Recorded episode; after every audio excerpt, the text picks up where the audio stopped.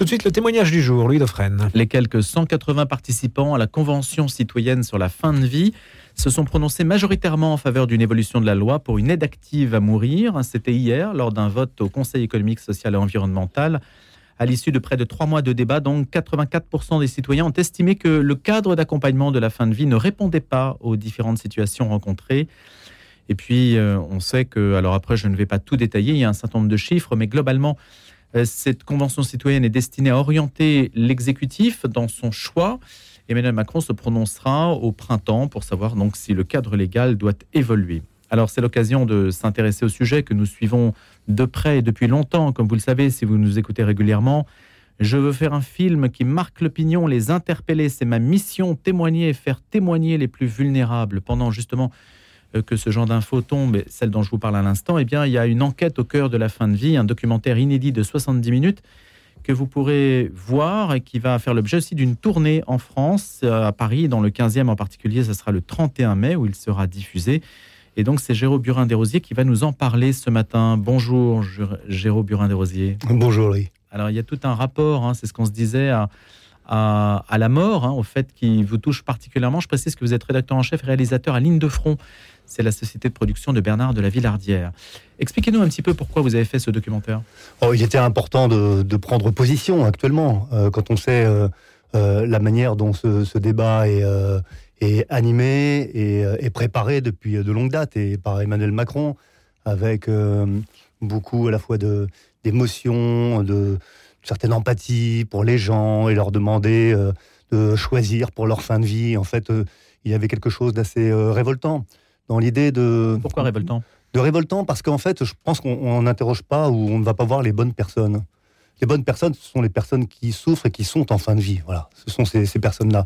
Le, discours est aujourd'hui un discours de bien portant. Et en fait, ce qui fait peur, c'est que des avis sont donnés aujourd'hui par des gens qui sont encore en bonne santé et qui ne connaissent pas la mort, en fait. Voilà. Donc moi, mon, mon action... Vous, vous la connaissez?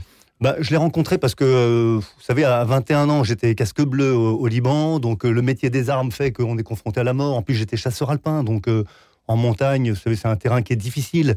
Et on, est très vite confronté à, la perte d'un ami, d'un camarade, dans l'accompagnement des familles, voilà. Et ça, ça m'a toujours porté tout au long de ma carrière. Et puis, toutes les interventions qui sont faites en opération dans les, les, pays dans lesquels on est amené à, à travailler, au, au secours, au bénéfice des autres, de populations parfois martyrisées. Enfin, il y a un sens que l'on donne euh, pour la vie, pour la défense de la vie, et, euh, mais la mort fait partie du paysage. Donc on, y est confronté. Et en fait, on s'aperçoit dans nos sociétés que les gens fuient la mort, ne veulent pas la voir. On ne veut plus la voir du tout. on la voit beaucoup à la télévision, dans des séries, dans des fictions. Mais quand il s'agit de la voir en face, dans la réalité, il n'y a plus personne. Et ce qui m'a amené à faire ce film, c'est que je voulais me tourner du côté des soignants. Voilà mon intention était de retourner dans les unités de soins palliatifs pour montrer la générosité, l'altruisme et la grande compétence. Ça a, été difficile mais ça n'a pas été difficile du tout, mais pas du tout, du tout.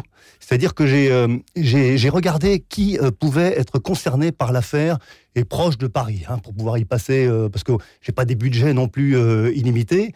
Et, et, donc je pars avec ma caméra et j'ai appelé un médecin, qui était le, le docteur Estelle Destré, et qui m'a tout de suite fait confiance et qui a compris l'urgence qu'il y avait à communiquer sur le sujet. Parce que les soignants aujourd'hui, dans le débat dont on parle, sont complètement exclus. Tout est manipulé, tout est dirigé. On sait d'avance de quoi on va parler. Alors on nous parle d'autonomie, on nous parle de liberté, on nous parle de dignité. Mais tout ça est complètement faussé. Dans la mesure où, euh, si vous voulez... C'est le sentiment en tout cas que les soignants vous ah, renvoient. Complètement, complètement. Eux sont exclus des débats. Et ont très très peur. Très peur que demain, le légiférateur euh, leur impose d'avoir à donner la mort. Parce qu'il faut dire les choses. On parle d'aide active à mourir. Mais l'aide active à mourir n'est pas un soin. L'euthanasie. En tout cas, les soignants se sont prononcés récemment d'ailleurs sur le sujet. Hein. Oui, c'est vrai. Mais alors, vous savez, quand vous regardez. Il pourrait y avoir une solution à la Suisse, Jérôme Burin de Rosier, c'est-à-dire en fait extérieure à l'hôpital. Oui, tout à fait. Bah, associative. J'espère, j'espère. Si c'est la tournure que ça Dans ce cas, les soignants seraient d'une certaine façon préservés les soignants seraient préservés. On demandera toujours, vous savez, même dans l'aide active à mourir, parce qu'il faut savoir de quoi on parle. Ce que j'ai voulu faire dans cette enquête d'investigation, c'est vraiment voir de quoi on parlait. Et montrer aux gens à quoi ressemblait vraiment une euthanasie ou un suicide assisté. Sans jamais, moi, y avoir pris court. C'est-à-dire que je ne voulais pas, avec ma caméra, être un biais, si vous voulez. et jusqu'au bout ne pas encourager d'une certaine manière la mort. Vous avez assisté à la mort de quelqu'un qui voulait mourir? Alors, j'ai assisté, j'ai rencontré des gens qui voulaient mourir et des gens qui sont partis en Suisse ou qui sont partis en Belgique pour se faire euthanasier. Mais jamais je n'ai accompagné ou je n'ai filmé l'acte létal en soi. Mais par contre, j'ai interviewé des médecins ou j'ai interviewé des familles qui, me racontaient. Éthiquement parlant, ça serait possible de filmer et de diffuser ça? Moi, pour moi, non. Vous voyez, j'ai filmé la, la, mort de mes camarades au combat, par exemple ça ne pose aucun problème. On est frères d'armes. Et vous savez que dans l'armée, on a coutume de dire qu'on abandonne, on abandonne jamais ses morts et ses blessés. Et là, ma mission, elle est précise. Je suis reporter, je suis au combat, engagé avec mes frères d'armes. Et donc, euh, la mort fait partie de la mission. Voilà. Euh, la mort de l'ennemi, la mort d'un camarade. Mais filmer le geste létal, filmer le fait de donner la mort, que qu'en plus un, médecin là, attribue la mort, euh, pour moi, c'est impossible. Euh, j'ai, par le passé, j'ai fait deux films. c'est impossible? J'ai fait deux films euh, par le passé. un pour Zone Interdite, qui s'appelait Droit de mourir, l'enquête qui dérange. Et, et, puis un autre qui s'appelait pour KTO, La mort, c'est juste une marche, donnant la parole à ceux qui vont mourir, m'intéressant aux toutes dernières paroles qui étaient prononcées au moment de mourir. Et en fait, on s'aperçoit que au moment de mourir, euh, la liberté de l'homme ultime, c'est que dans les derniers moments de sa vie, il peut encore changer. Et il peut encore changer le cours de sa famille, de ses enfants, de ses petits-enfants. Et se priver de ça, c'est quelque chose, j'imagine, de, dramatique. Mais le fait de programmer sa mort, Jérôme Burin Desrosiers, euh, ne dit pas qu'on ne va pas euh, régler ses comptes avec les vivants qui nous entourent. La question, c'est de le programmer. Oui, programmer sa mort, euh, c'est cynique, mais comme ça je ne dit pas qu'on va ne pas se réconcilier avec ses proches, par exemple. Euh, oui, on peut se réconcilier avec ses proches, euh, mais vous savez, le problème, c'est que en fait, d'une exception, vous en faites une généralité. Voilà. Et en allant en Belgique interviewer des médecins qui aujourd'hui ne pratiquent pas l'euthanasie, mais voient leurs confrères le faire depuis des années, on s'aperçoit en fait que d'un cas d'exception, on est passé à une banalisation. Et, c'est ça qui est, difficile. Mais vous savez, Combien dans ce de débat. en Belgique Combien depuis que la loi est passée On a 3000, 2700. Est-ce que ah. c'est difficile à dire? C'est beaucoup, peu Vous qui connaissez le sujet. Oui, vous nous dites, euh, ce n'est pas non plus 200 000 par an, vous voyez? Non, bien sûr. Mais, mais demain, où, où, mettra-t-on la limite, en fait? C'est ça le, problème qu'il faut se, poser. Et l'autre chose, vous savez, dans, dans cette carrière de, de film, petite carrière que j'ai pu faire, ou même au sein des armées, on est toujours dans la défense des plus vulnérables. On est toujours dans la défense de ceux qui n'ont pas de parole, qui n'ont pas de voix. C'est cela que j'ai voulu faire entendre aussi. En fait, il faut aller interviewer les personnes qui sont en unité de soins palliatifs, qui arrivent avec une intention qu'on leur, euh, on les aide à partir le plus vite possible. il y a quelques demandes d'euthanasie, mais, mais, ces, demandes changent dans les quelques jours qui suivent. Ça, vous l'avez observé. Et ça, je l'ai observé. On va écouter Jérôme Burin des Rosiers, on va écouter un, un extrait de cette enquête au cœur de la fin de vie, un documentaire inédit de 70 minutes. Et c'est donc euh, votre euh, documentaire. On va en écouter un extrait. Ah, bah normalement, euh, bah écoutez, on n'écoutera pas l'extrait ce matin. Apparemment, ce n'est pas possible. Vous allez nous dire simplement, on sera en ligne dans quelques instants avec un membre de la Fondation Le Jeune qui nous parlera de la mobilisation Tout mais pas ça. Dites-nous simplement, oui, où passe-t-il Parce que je n'ai pas trouvé d'indication. J'ai dit tout à l'heure que c'était à Paris, euh, dans le 15e, le 31 mai. Il y aura donc une tournée. Mais ce qui va passer à la télé Alors, ben, c'est l'objectif. L'objectif qu'il soit vu par le plus grand nombre. Euh, pour éclaircir un petit peu le débat, parce que vous savez, il y, a, 15 personnalités qui sont mises à parler également pour débattre de, de cette, euh, lourde euh, et, difficile euh, euh, thématique hein. entre Emmanuel Hirsch, Jean-Marie Gomas, des psychologues comme Muriel de Rome, des gens de, terrain, directeurs d'EHPAD, des patients, des familles.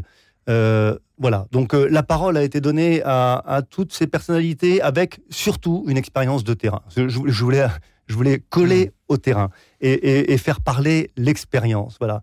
Et euh, ça, c'était vraiment très important. Et euh, on s'aperçoit que tous ces gens qui ont côtoyé la mort, qui savent vraiment de, quoi ils parlent, et qui ont rencontré ces familles, et qui en même temps euh, peuvent nous, parler de cette expérience des pays voisins, la Belgique, la Suisse, ou comme Théo Bourg, qui est néerlandais. Théo Bourg, par exemple, lui a milité pour l'euthanasie au début de, sa carrière. Il a même fait partie d'une commission de, contrôle, voyez, des euthanasies. Il a complètement viré sa cutie aujourd'hui. Et, Et, ça, il explique pourquoi Oui, il explique pourquoi. Il explique pourquoi. Et c'est compliqué. Encore une fois, je vous dis, c'est il explique, vous ouvrez les vannes en fait. Voilà, avec cette loi, vous allez légiférer et vous allez créer de la demande. Voilà. Et donc, euh, à partir d'une exception, une fois encore, euh, euh, de nombreuses personnes vont être poussées à, réfléchir sur leur situation et réclamer, réclamer une euthanasie ou un suicide assisté. Qu'est-ce qu'on fera plus tard des, de nos, des personnes âgées vous, vous, voyez la catastrophe qu'il y a dans les EHPAD. Euh, vous voyez la, manière dont on, ne, prend pas assez en compte euh, les soins palliatifs aujourd'hui, alors que c'est dans la loi hmm. depuis plus de 20 ans. Voyez? Normalement, les soins palliatifs, ça devrait être la norme en réalité. Et mais exactement. Si on vous suit, hein, c'est-à-dire on devrait bien accompagner les gens à la fin de leur vie. Tout à dans fait. un état-providence où mais vous les savez que sont développés. Vous avez 26 départements en France qui n'ont pas, d'unité de soins palliatifs. Vous savez que dans la, le parcours d'un médecin, d'un interne aujourd'hui, sur 10 ans, vous savez combien d'heures de, soins palliatifs il a? 10 heures. On lui donne 10 heures de formation en soins palliatifs. Or, une, ces services de soins palliatifs sont hyper efficaces, très très techniques. Euh, c'est une alchimie particulière. Aujourd'hui, il y a tout ce qu'il fallait dans la loi, vous voyez. Et même depuis 99, depuis la loi Kouchner, et puis la loi, la première loi Leonetti, vous voyez. Et, il y a des réticences aujourd'hui à, parler de la sédation profonde et, continue. C'est difficile. Elle n'est pas attribuée. Donc ça, c'est la loi Claes-Leonetti aujourd'hui. Aujourd'hui. Qui est un point d'équilibre un petit peu fragile. Est-ce que vous estimez, si la loi est révisée, euh, Jérôme Burin-Desrosiers, est-ce que vous estimez, ou est-ce que les personnes que vous avez rencontrées estiment qu'on peut atteindre un nouveau point d'équilibre qui soit purement français, qui ne nous emmène ni dans la situation suisse ni dans la situation belge Ou est-ce qu'on là, on bascule dans une situation irréversible selon vous? Je pense qu'on bascule dans une situation irréversible et que c'est très grave pour notre société, pour notre démocratie. Et le discours actuel, mais il est surprenant parce qu'il est mené par des intellectuels de haut rang. Et on nous présente euh, le flacon, l'écrin, et on nous dit que ce sera facile, et que c'est pour votre liberté, et que c'est pour votre bien, et on mêle dedans, dans le discours, la démocratie, nos valeurs républicaines. La liberté. La si le geste de mourir n'est pas libre, alors rien ne l'est. C'est ce que dit euh, Raphaël Enthoven, par exemple. Oui, oui. Euh, juste sur ce point, euh, puisque je, cite donc ce, philosophe, il dit dans une tribune qu'il a fait paraître dans le Figaro, il dit le, si, si, donc la, la, le malade n'a pas la possibilité de, de, choisir sa mort, en fait, on n'est pas dans une société démocratique. Et que les soins palliatifs qu'il défend, c'est très bien, mais parfois la maladie l'emporte en fait sur les soins en tant que tels et on désire en finir dans la mesure où la maladie est incurable, par exemple, ou vous fait trop souffrir. Bon, ça, qu'est-ce que vous lui répondez? Oui, alors c'est vrai que euh, il faut analyser et il faut écouter un certain nombre de, cas. Il y a des cas extrêmement difficiles et ça, il faut les écouter, se pencher sur ces personnalités. Et vous savez, je, condamne même, enfin, euh, la manière dont on pourrait faire des raccourcis et expliquer qu'il n'y aurait que les soins palliatifs euh, qu'il faudrait encourager, qu'il faudrait développer face à cette euh, problématique aujourd'hui. Hmm. Oui, mais il n'y a pas que ça. Mais commençons par ça déjà.